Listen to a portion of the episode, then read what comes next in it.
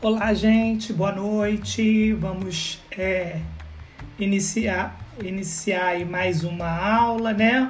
Como vocês puderam ver, o tema da aula de hoje é discurso direto e indireto, mas eu vou fazer um breve comentário sobre interpretação de texto e compreensão de texto, né?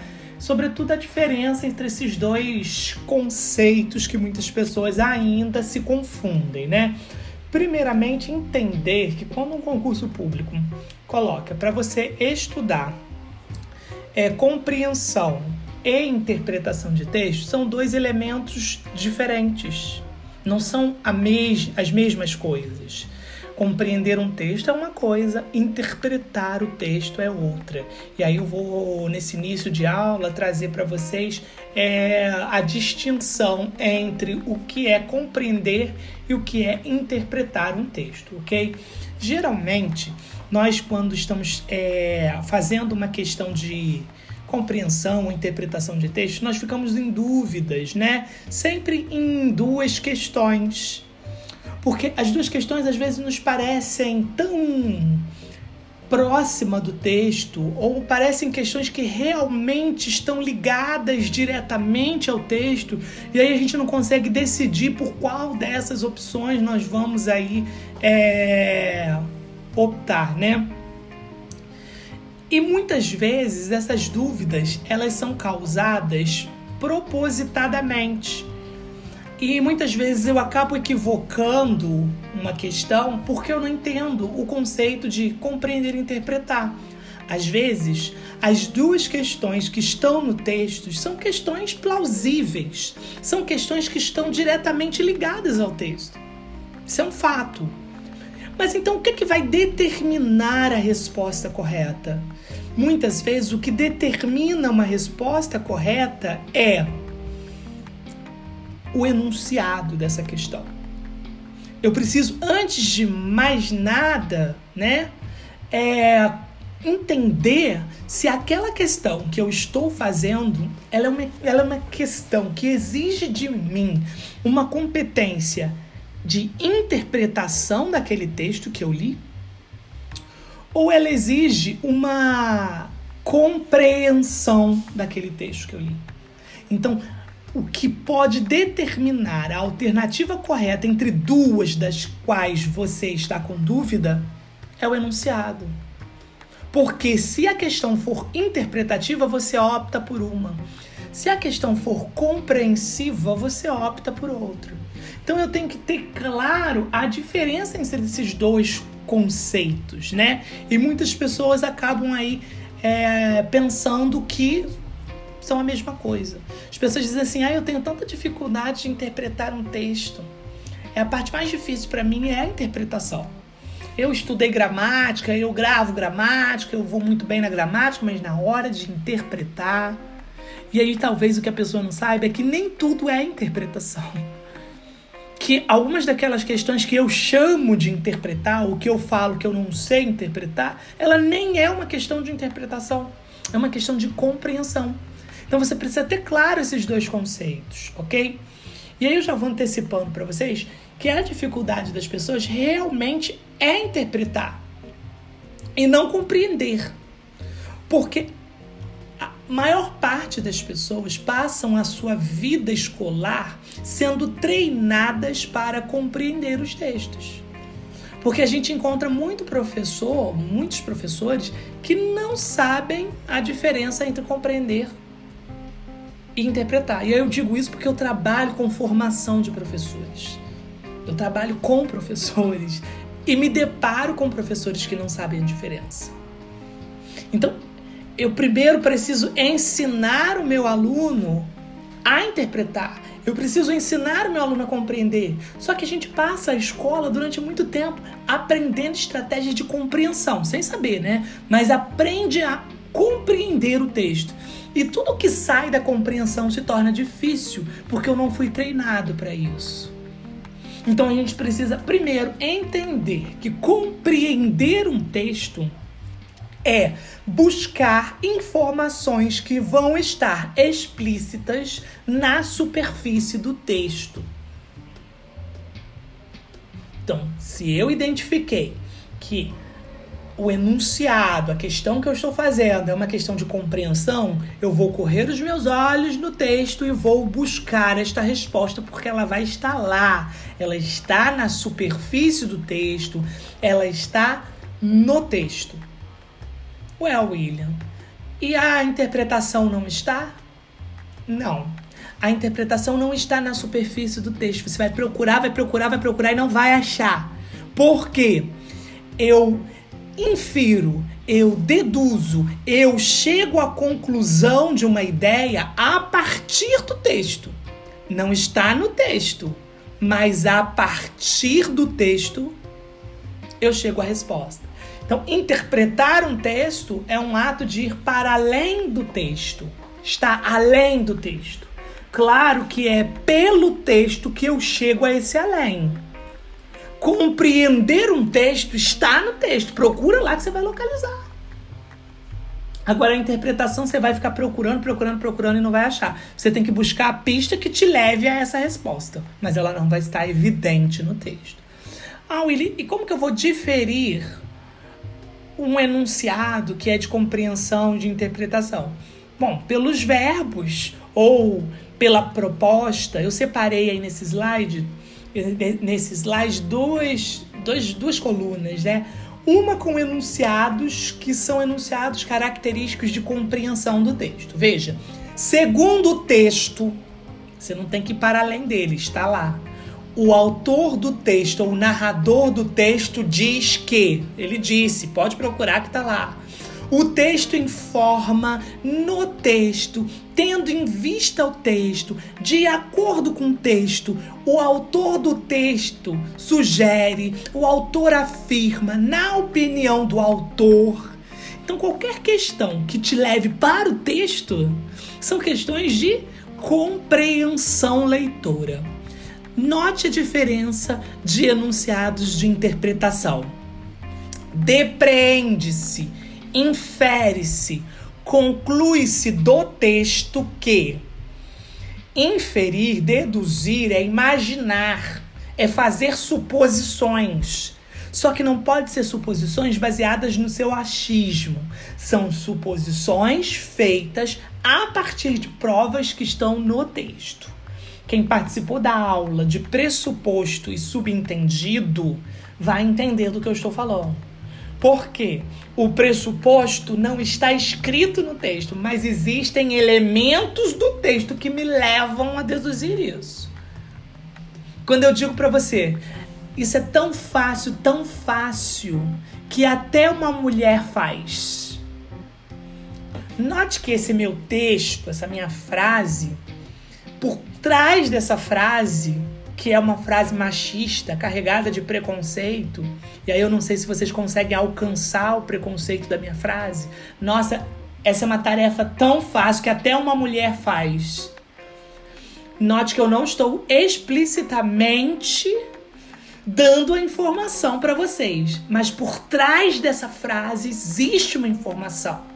Alguém captou a informação que está por trás dessa frase?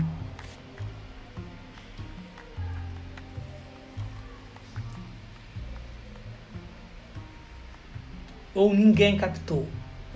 Essa tarefa é tão. Pode falar, Hudson. E como que você sabe que eu tô diminuindo a mulher? Eu não disse isso? Como é que você sabe?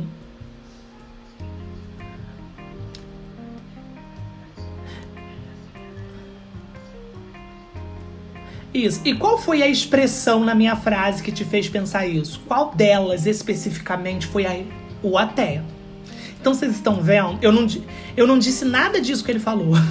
Mas, pela expressão que eu utilizei no texto, até uma mulher faz, eu estou diminuindo, inferiorizando, dizendo, é, colocando em xeque a capacidade da mulher de fazer atividades complexas. Eu não disse nada disso. Isso exigiu dele um exercício de interpretar o que eu estou falando, mas não é o que ele acha. É a partir de um elemento que está no texto. Eu só vou corrigir, Ruth, quando você diz assim, está subentendido. Não está subentendido, está pressuposto. Por quê? O pressuposto, a gente chega a ele a partir de termos, palavras que nos fazem aí inferir a informação que está por trás. Então, nessa minha frase, você mesmo falou, o até me levou a perceber isso. Então, isso não é um subentendido, isso é um pressuposto. O pressuposto ele é marcado por elementos que estão no texto e que te levam a uma interpretação que está para além do texto.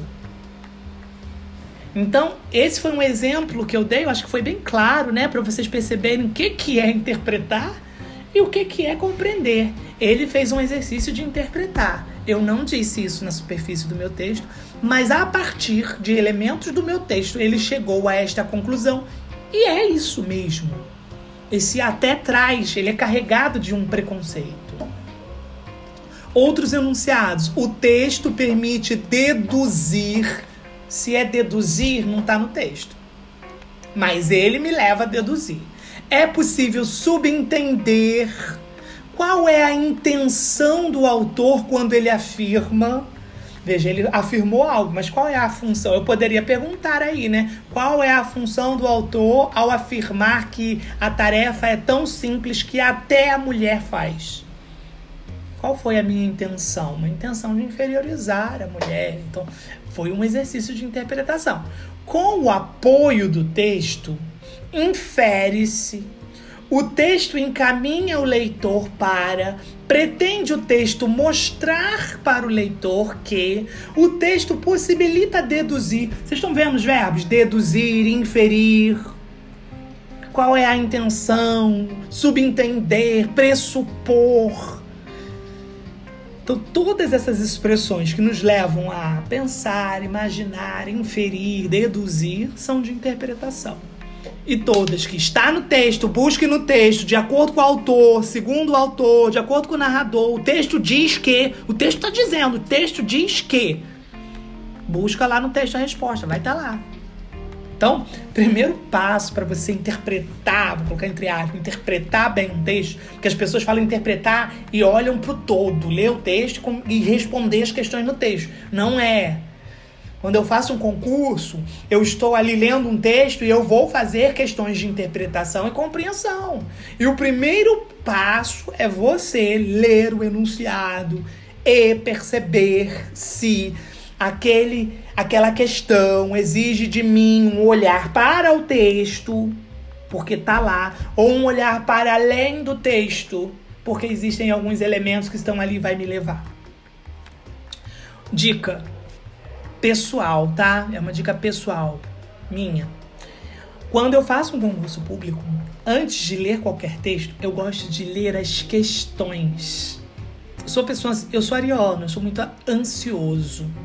Então, antes de ler o texto, eu leio todas as questões uma vez. E aí eu já vou identificando, essa é fácil, essa você responder sem o texto, essa você responder sem o texto, essa você responder sem o texto. E aí eu leio de novo as questões. E aí eu começo a pensar, número um, ela é de compreensão. Eu sei que está no texto. Quando eu estiver lendo, eu já vou me atentar. Então, quando eu leio as questões, eu já tenho uma ideia do que, que aquele concurso público quer de mim. Então, quando eu leio o texto, eu já leio pensando nas questões, no que se espera de mim. Então, o primeiro passo que eu, William, realizo para interpretar o texto é ler primeiras questões, entender se ela é, me exige interpretar ou compreender. Feito isso uma vez, duas vezes, três vezes, aí eu vou ler o texto. Eu já vou ler o texto com uma malícia, porque eu já passei os olhos nas questões. E aí, quando eu faço uma leitura global, a primeira leitura que a gente faz, gente, é uma leitura global. O que é uma leitura global? Você lê o texto, começo ao fim, sem interrupções, uma leitura geral. Claro que quando você leu as questões, seu olho já fala assim: opa, vi falando isso aqui alguma questão. Mas você só faz a leitura. Na segunda vez que eu leio o texto, porque a gente nunca lê o texto uma vez só. Quando eu leio pela segunda vez, eu leio com o meu lápis na mão, já tentando destacar aquilo que pode me dar pistas daquilo que eu li nas questões. Tô lendo o texto. Opa, eu vi alguma questão falando alguma coisa disso. Marco. Continuo lendo, lendo, lendo. Isso é importante. Eu marco, marco, marco. É a técnica de sublinhar aquilo que é relevante, aquilo que é importante no texto. Ok?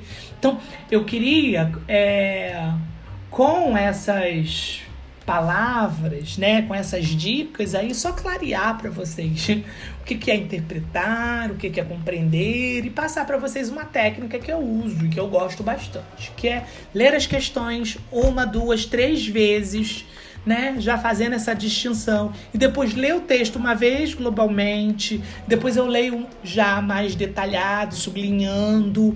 E se eu achar o texto muito difícil, eu leio pela terceira vez. Se eu achar um texto simples, né? Eu já vou fazer as questões. Outra dica ainda sobre a interpretação são os gêneros textuais, né? Quando eu dei a aula sobre gêneros textuais, eu disse que quando eu leio um texto eu preciso identificar qual gênero ele pertence. Isso é uma reportagem, isso é uma entrevista, isso é uma carta, isso é uma propaganda, isso é uma tirinha, isso é uma crônica, isso é uma resenha, isso é um resumo. Primeiro eu tenho que identificar que texto é esse que eu estou lendo. Porque quando eu identifico o texto que eu estou lendo, eu começo a pensar qual é o propósito daquele texto. Todo gênero textual tem um propósito. E eu não posso terminar a leitura daquele texto, daquele gênero, sem saber qual é o propósito. Então, quando eu leio uma tirinha, eu sei que o propósito de uma tirinha é promover o humor, eu já leio buscando o humor da tira. Onde está exatamente o humor da tira? A gente viu que é onde há a quebra de expectativa, lembra? Se eu leio uh, uma resenha, eu sei que a finalidade de uma resenha é fazer uma crítica avaliativa de uma obra. Então eu terminei de ler uma resenha. O que, que quem escreveu essa obra pensa sobre essa obra? Ele gostou da obra não, ele não gostou da obra. Eu tenho que saber se aquele texto ali me apresentou alguma finalidade. Ok? Quando eu leio uma charge, é uma crítica a um evento da atualidade. Terminei de ler a charge. Qual é a crítica final? Então, quando eu descubro o gênero, eu já sei qual é a função do texto. E eu termino o texto e me pergunto: qual é a crítica? Qual é o humor? Qual é a avaliação? Como ele me convenceu se é uma propaganda? Como ele me fez rir se é uma piada? Então, eu já leio sabendo que texto é e qual a finalidade, a função discursiva. São alguns elementos que me dão pistas para interpretar bem um texto, ok? Se você terminou de ler um texto, não sabe que texto é aquele, qual a finalidade, você vai ter muita dificuldade de fazer a interpretação daquele texto. Porque você não sabe se ele foi criado para criticar, para debochar, para ironizar, para promover humor, para avaliar. Você não sabe, você nem identificou o gênero, não sabe para que ele serve. E aí eu leio por ler. Eu tenho que ler um texto sabendo o propósito dele e depois saber se ele alcançou ou não aquele propósito. Ele é um texto dissertativo, defende uma opinião. Quando eu termino de ler um texto dissertativo que defende uma opinião, qual é a opinião, afinal? Não sei responder. Lê de novo. Até você entender qual é a opinião que está sendo discutida naquele texto, ok? Então, essas são algumas dicas para vocês interpretarem ou compreenderem um pouco melhor, ok? O enfoque da nossa aula de hoje são os tipos de discursos. Os tipos de discursos, eles têm uma relação direta com os verbos. Eu vou precisar saber conjugar verbo. Não tem jeito. Tem que saber como que é um verbo no pretérito imperfeito. Cantava, comia, vendia. Tem que saber como é um verbo no pretérito mais que perfeito. Cantara, comera, partira. Tem que saber como é um verbo no pretérito do subjuntivo cantasse, comesse, partisse.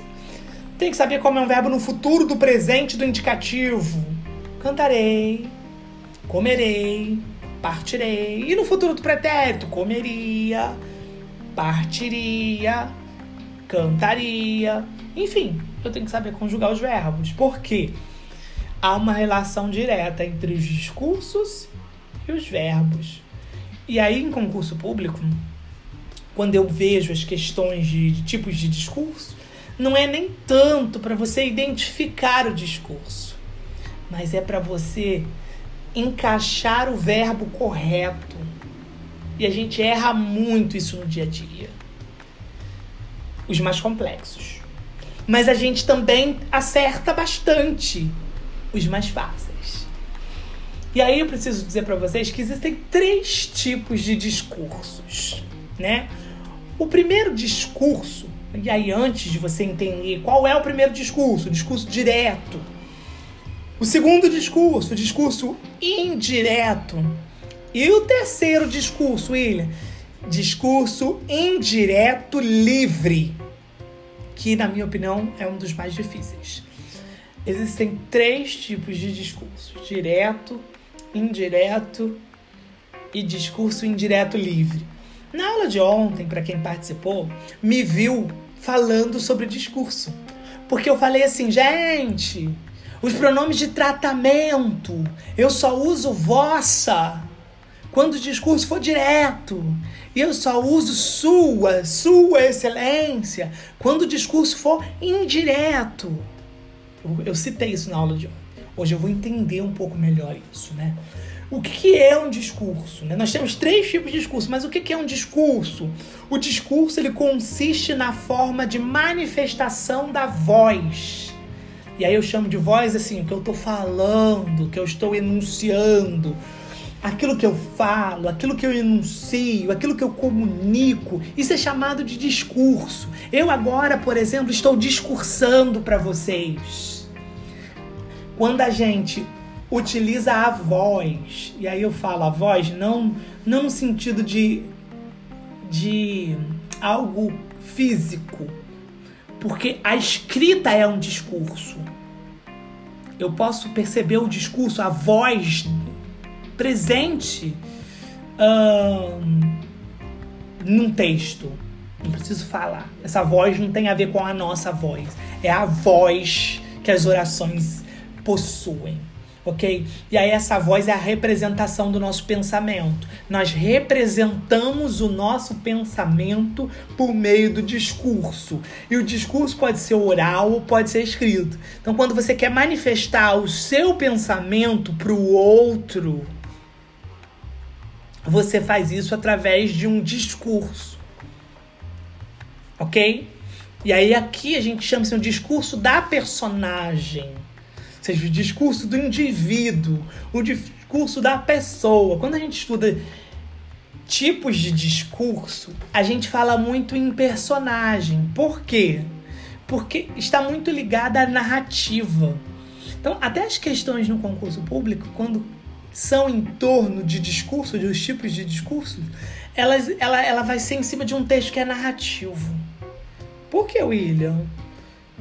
Porque um texto narrativo ele é repleto de discursos variados. Direto, indireto, indireto livre. Eu posso encontrar os três discursos na narração quando eu conto uma história. Já uma notícia, por exemplo, quando eu penso numa notícia, que é um texto narrativo, mas uma notícia costuma usar menos o discurso direto, mas ainda assim usa. Agora, qual texto não usa o discurso direto? Deixa eu pensar. Um texto dissertativo, argumentativo, uma prova para o Enem, uma prova de redação para um concurso público, você não pode usar o discurso direto. O discurso tem que ser sempre em terceira pessoa, sempre indireto, não é você falando. Ou não é alguém falando. É você falando por outro. Ou você falando de um lugar diferente do seu o meu lugar é a primeira pessoa do singular. Eu vi, eu encontrei. Eu observei ontem na Praça Nilo Peçanha uma reunião de muitas pessoas. Eu, é o meu lugar no discurso. O discurso indireto eu não tenho lugar. Eu digo, é, aconteceu uma reunião com muitas pessoas na praça ontem. Eu não entrei. Ok? Então veja que um discurso direto é aquele que é enunciado pelo, pela personagem. Eu dando a minha aula aqui com vocês, estou utilizando discurso, não foi isso? Eu falei para vocês que eu estou discursando para vocês. Eu estou discursando diretamente ou indiretamente? Eu estou discursando diretamente. Isso significa que eu não posso usar discurso indireto falando com vocês? Posso.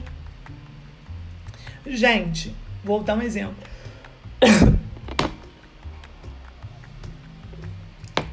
Desculpa. Gente, vou dar um exemplo. É, um professor me disse ontem que é, as aulas não voltam, aí que, é que as aulas não voltariam este ano. Acabei de, num discurso direto, utilizar o discurso indireto.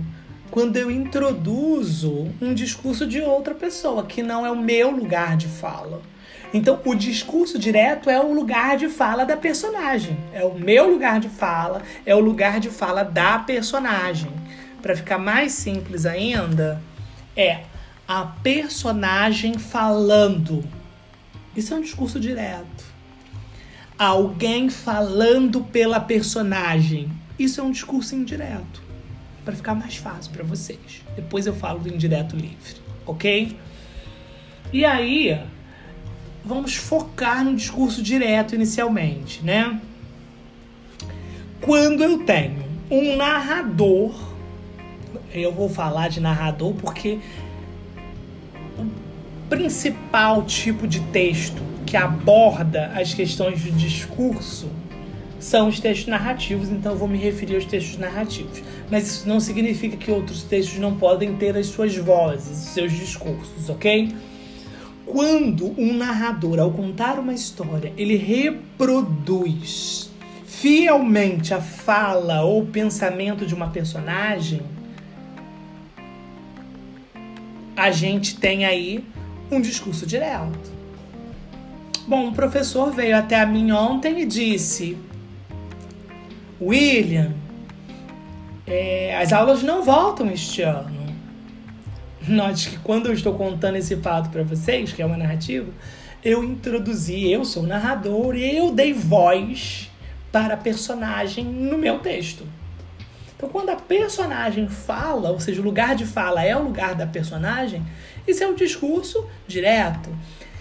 Esse recurso ele cria um efeito de realidade, de realismo. Ele é utilizado nas narrativas com esse propósito, ok?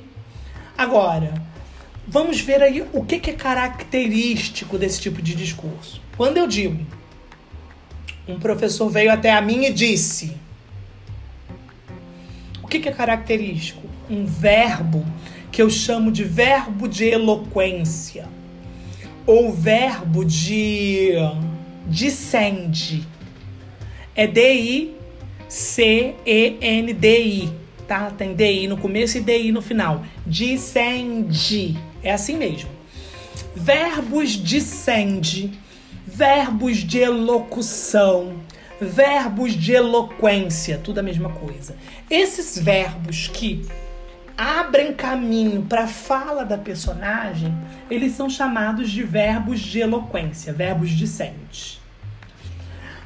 Um professor veio até a mim e disse: disse é um verbo de eloquência. Ele veio até a mim e perguntou: dois pontos. Perguntou é um verbo de eloquência. E aí eu já citei dois pontos, que também é característico do discurso direto. Então, quando eu dou a fala para uma personagem na minha história, né? Essa fala elas tem que estar antecedida, geralmente antecedida, por um verbo dicente, acompanhado de dois pontos e ainda iniciada por um travessão que abre a fala da personagem. Isso aí é a prova de que o discurso é direto, né? Verbo dicente, dois pontos e travessão para abrir a fala da personagem, fato. Discurso direto. O próprio personagem está é, falando dentro da história, ok? Então nós temos aí o que, é característico? Verbo de sente, verbo de locução, dois pontos, travessão. É a própria personagem falando, ok? Exemplo. Já na primeira semana de aula, o professor disse aos alunos: amanhã vocês entenderão como somos tratados aqui. Primeiro, note que eu tenho. O professor disse aos alunos. O verbo de eloquência, disse. Dois pontos, que é uma pontuação característica. Travessão, que é característico, e a voz do próprio professor. Amanhã vocês entenderão como somos tratados aqui.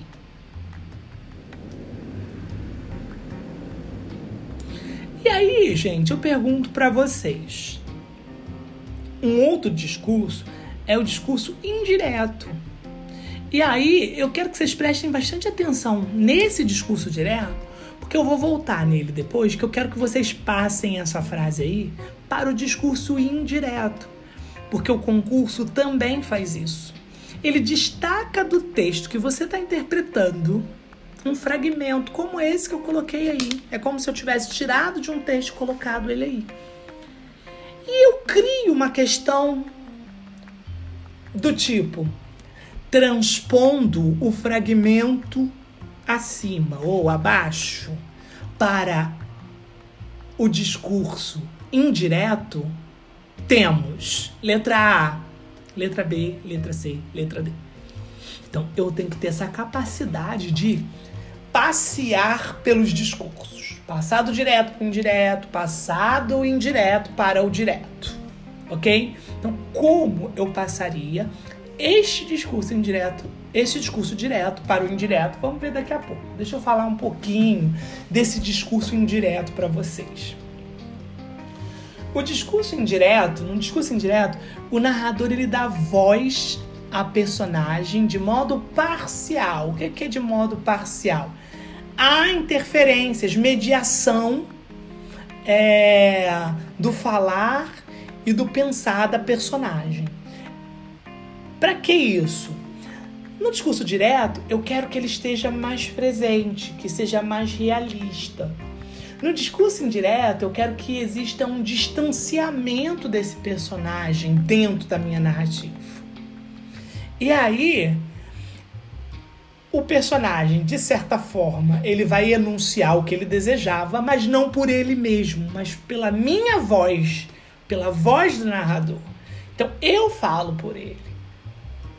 E Amélia dizia que sempre amava o seu marido. Note que. E Amélia dizia Sempre amei o meu marido. Viu o que, que eu fiz? Amélia dizia que sempre amava o seu marido. Ou que sempre amou o seu marido. E aí eu volto pro discurso direto. E Amélia dizia, dois pontos, sempre amei o meu marido. Então, a voz dela permanece na minha história. Quando eu digo. E Amélia dizia que amava o seu marido. Eu, é a voz dela. Só que a voz dela é intermediada por mim. Há uma mediação. Vocês entendem? Que sou eu falando por ela. Ela própria falando é um discurso direto. Eu falando por ela, eu que eu te chamo, é o eu narrador, é um discurso indireto. E aí vamos lá. O discurso direto ele tem três características, né? Verbo de sende, dois pontos e travessão.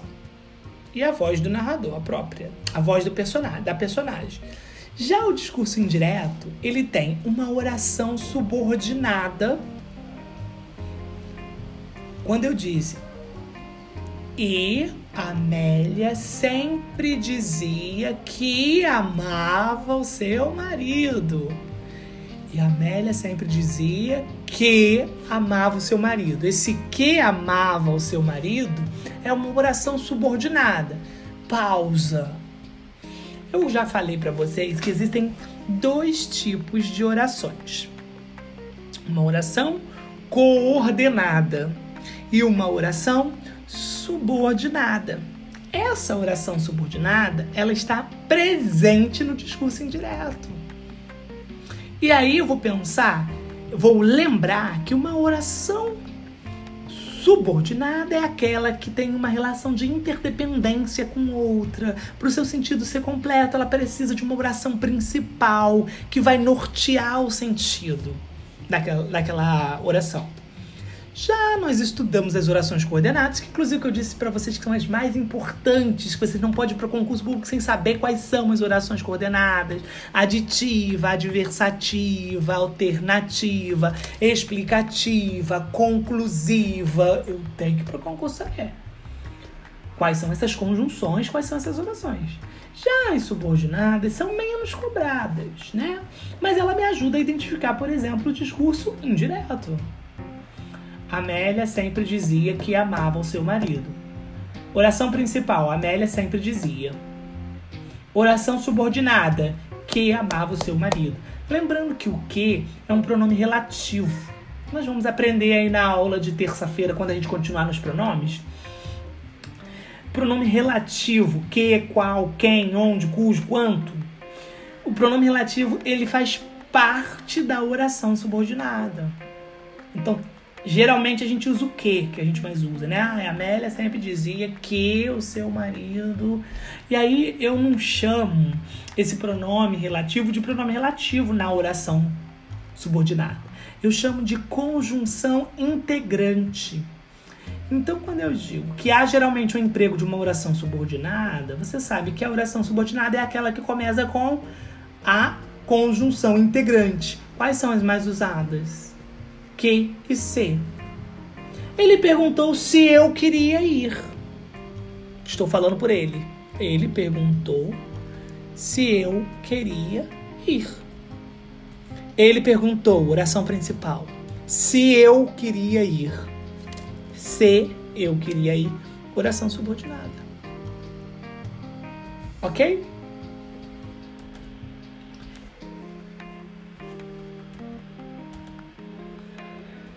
Aqui não. Eu quero voltar aqui que eu quero ver se vocês conseguem antes de eu mostrar. Já na primeira semana de aula, o professor disse aos alunos: amanhã vocês entenderão como somos tratados aqui. Alguém se habilita a passar. Alguém se habilita a ser o fofoqueiro? Eu brinco com os meus alunos que o discurso indireto, ele é meio que uma fofoca. É você falando o que o outro disse.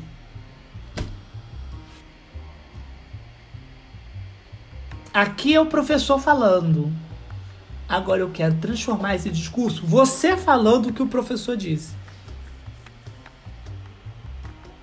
Alguém sabe? Sim, sim.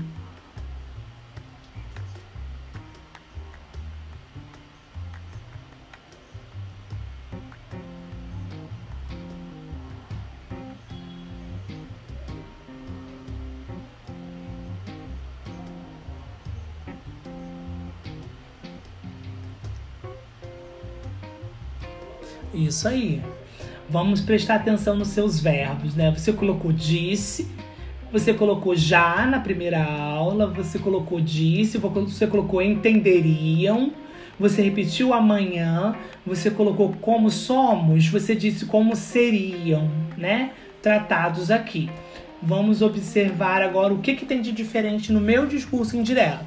Já na primeira semana de aula, o professor disse aos alunos que no dia seguinte, note que aqui o, o amanhã virou no dia seguinte. Eles entenderiam, você acertou, entenderiam, mas você disse que como seriam tratados. Note que o verbo não é seriam, é como eram tratados. E aí, naquele lugar, note que tratados aqui virou naquele lugar. O que, que eu quero chamar a atenção de vocês? Quando eu disse para vocês que a gente precisa entender do verbo, saber conjugar verbo, é porque não é qualquer verbo que vai fazer essa substituição. Eu preciso ter um paralelo. O presente vira o quê? O futuro vira o quê? Lá era assim, entenderão, né? Ó, futuro do pre presente. Amanhã vocês entenderão. Olha o que que virou entenderão. Entenderiam. Então você já está vendo aí que quando eu tenho um verbo que está no futuro do pretérito, eu, no futuro do presente, entenderão, eu sou obrigado a passar para o futuro do pretérito. Entenderiam. Isso é uma regra. Futuro do presente passa para futuro do pretérito. Agora, eu quero ver se vocês são bons de verbos, ok? Vamos ver se vocês são bons de verbos. Eu tenho somos. Somos está em que tempo verbal e modo?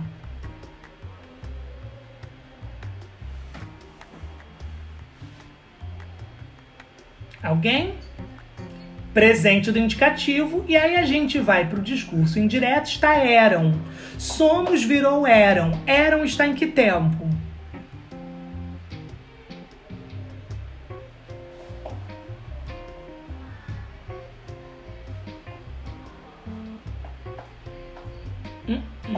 Perfeito assim, já acabou. Foram, foram. Agora eram, tinha hábito. Qual é aquele que tinha hábito? Eram, não, não foi uma vez só.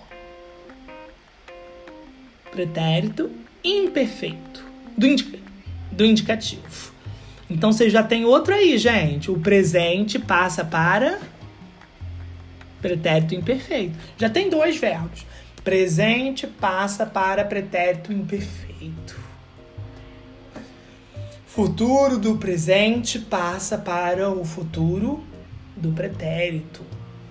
Agora vamos prestar atenção nos advérbios. O aqui. O aqui pode virar várias coisas. Aqui eu escolhi naquele lugar. Mas eu poderia falar outra coisa. O meu aqui. Vamos pensar, Fabiana. Pensa, presta atenção na minha, na minha fala, Fabiana. É Vocês devem estudar.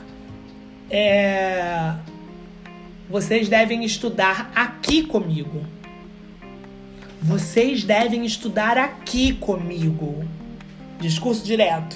Vocês devem estudar aqui comigo. Fabiana, acabou a aula a gente tem alunos que não vieram. Aí amanhã você encontra alguém na aula e você precisa dizer o que eu disse. Como você diria? Vou repetir. Vocês devem estudar aqui comigo. Como você diria isso? É sem medo de errar, tá? É porque assim, a gente usa isso no dia a dia, mas a gente às vezes não pensa nos verbos. Não precisa ter medo de errar, não. Só pra gente chamar a atenção.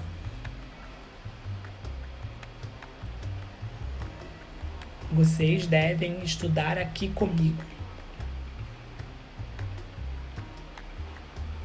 Tem alguma ideia? Alguém?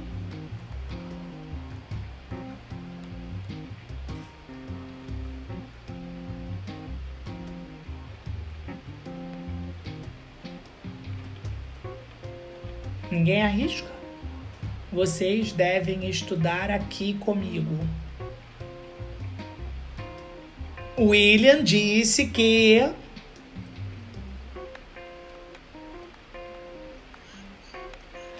Mas a frase, mas, a, mas eu quero a frase toda.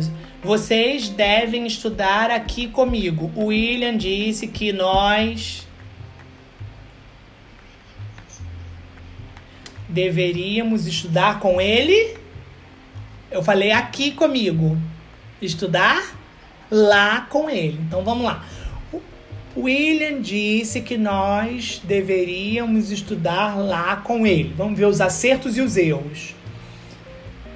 William disse que nós, porque você está no discurso, né? Nós E aí eu tenho o verbo deveríamos. Gente, deveríamos estar em que tempo e modo?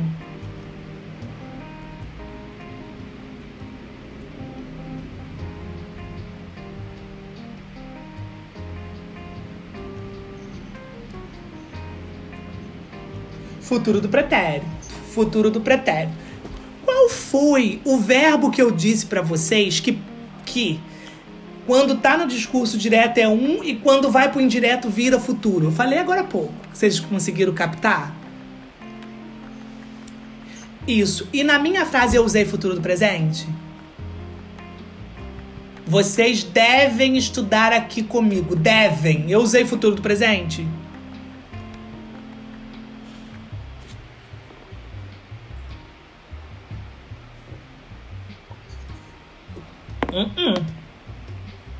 Então eu não posso, então eu não posso dizer deveríamos. Vocês estão entendendo o que eu estou falando? Que é uma regra? Eu só posso usar o futuro do pretérito quando o meu verbo no discurso direto estiver no futuro do presente. E eu não usei. Qual, qual foi o tempo que eu usei, gente? Vocês devem estudar. Qual foi o tempo que eu usei? Presente. Eu também já dei a dica aqui. O presente passa para qual? Quem anotou aí? Quem estudou? Pretérito imperfeito. Então, imperfeito. como fica o presente no pretérito imperfeito do verbo devem? Vocês devem. Que não. Isso, isso aí. O William disse que nós devíamos estudar. Aí o lá vocês acertaram. Deviam estudar lá. E aí comigo virou o quê? Com ele. Até aí vocês acertaram. Então, vocês viram o que, que eu falei? Que no concurso público eu preciso me atentar ao quê? Ao verbo. Porque o verbo. Porque o verbo é que é a pegadinha da história. Vocês entendem? Então, presente passa para pretérito imperfeito. Futuro do presente passa para futuro do pretérito. Ok?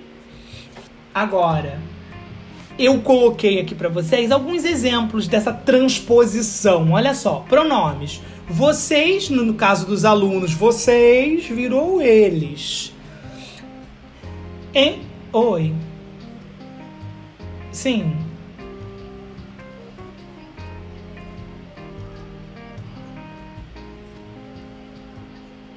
Então, quando eu pedi para você passar do, do indireto pro direto, você vai fazer o caminho contrário. Se eu pergunto, olha, e se eu falar assim, Vera, presta atenção na minha frase. William disse, dois, é, William disse que nós devíamos estudar com ele lá. Passa essa frase pro discurso direto. Você ia ter que fazer o caminho oposto. Isso. O, é, William disse dois pontos. Vocês devem, vocês devem, ou no, na verdade eu usei deveriam. Então, vocês deverão estudar comigo aqui. Você vai fazer o caminho ao contrário. Eu posso ir do direto para o indireto, mas eu posso voltar do indireto para o direto, sempre mantendo a correlação. Futuro do presente vai para o futuro do pretérito, ok? Nada. É, o aqui pode virar lá, naquele lugar. O somos foi para terceira pessoa, virou eram, ok? Então, a gente tem aí alguns marcadores disso. E aí, ó, eu tenho alguns exemplos para a gente começar a perceber outros tempos verbais. Até agora eu falei dois. Presente, pretérito imperfeito futuro do presente para o futuro do pretérito. Agora, outro exemplo. Eu comecei minha dieta ontem. Como vocês falariam isso, gente? Eu comecei a minha dieta ontem. O William disse. É, eu tô falando, presta atenção. Vamos colocar em ordem. Eu tô falando agora com vocês. E aí amanhã vocês vão encontrar um colega e vão dizer o que eu disse. Então presta atenção, tô falando hoje. E vai ser amanhã que você vai usar o discurso. Eu comecei minha dieta ontem. William disse que. Alguém arrisca?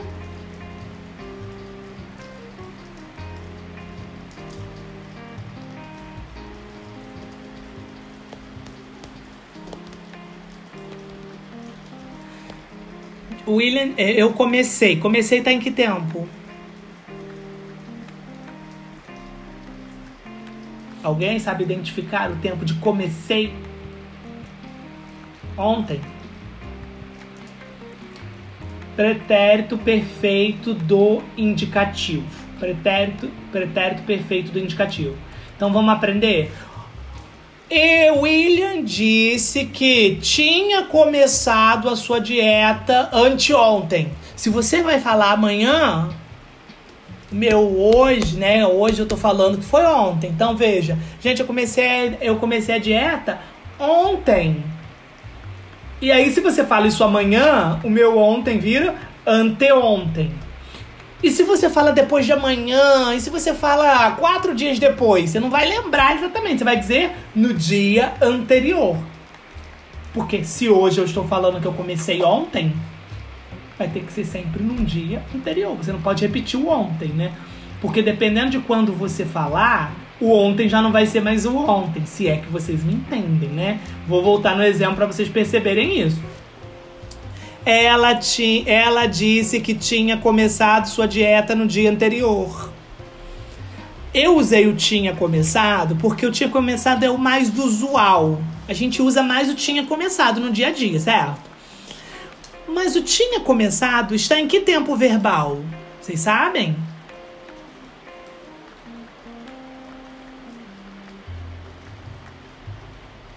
É uma forma composta é o pretérito mais que perfeito. Então, se equivale ao pretérito mais que perfeito, também poderia ser começara. William disse que começara a sua dieta no dia anterior. E aí você vai, já sabe, tô ensinando outro, hein?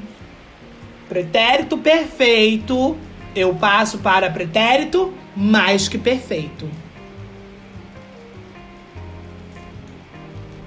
Recapitulando o que eu já falei presente passa para pretérito imperfeito. Futuro do presente passa para futuro do pretérito.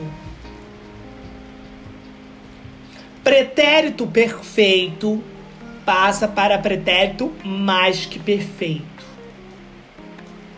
Amanhã vira no dia seguinte. Ontem vira no dia anterior. E dependendo de quando você fala, pode ser anteontem, se você falar amanhã. Ok?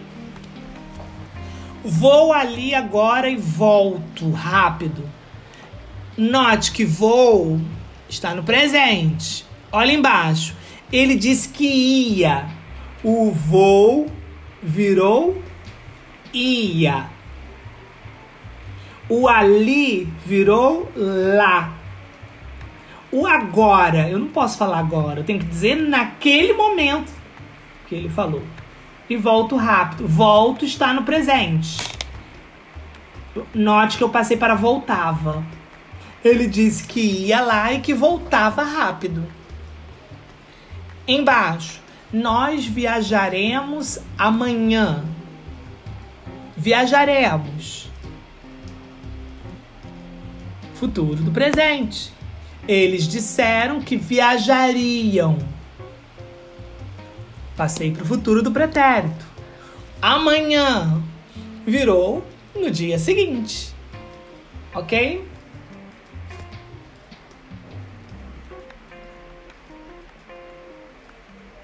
Gente, alguma pergunta? Isso é um caso, sim, tem que estudar muito verbo para saber como eu vou fazer essa transposição, ok? Eu vou colocar alguns exemplos mais. Espera aí, deixa eu acrescentar aqui.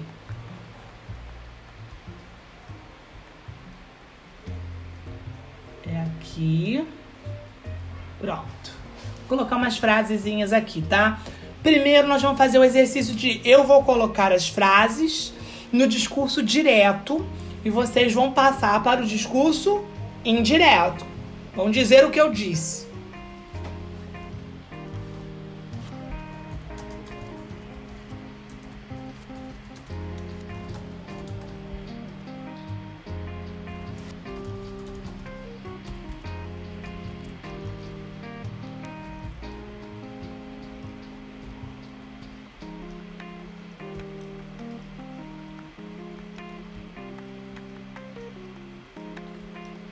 A primeira frase, eu quero sair agora daqui.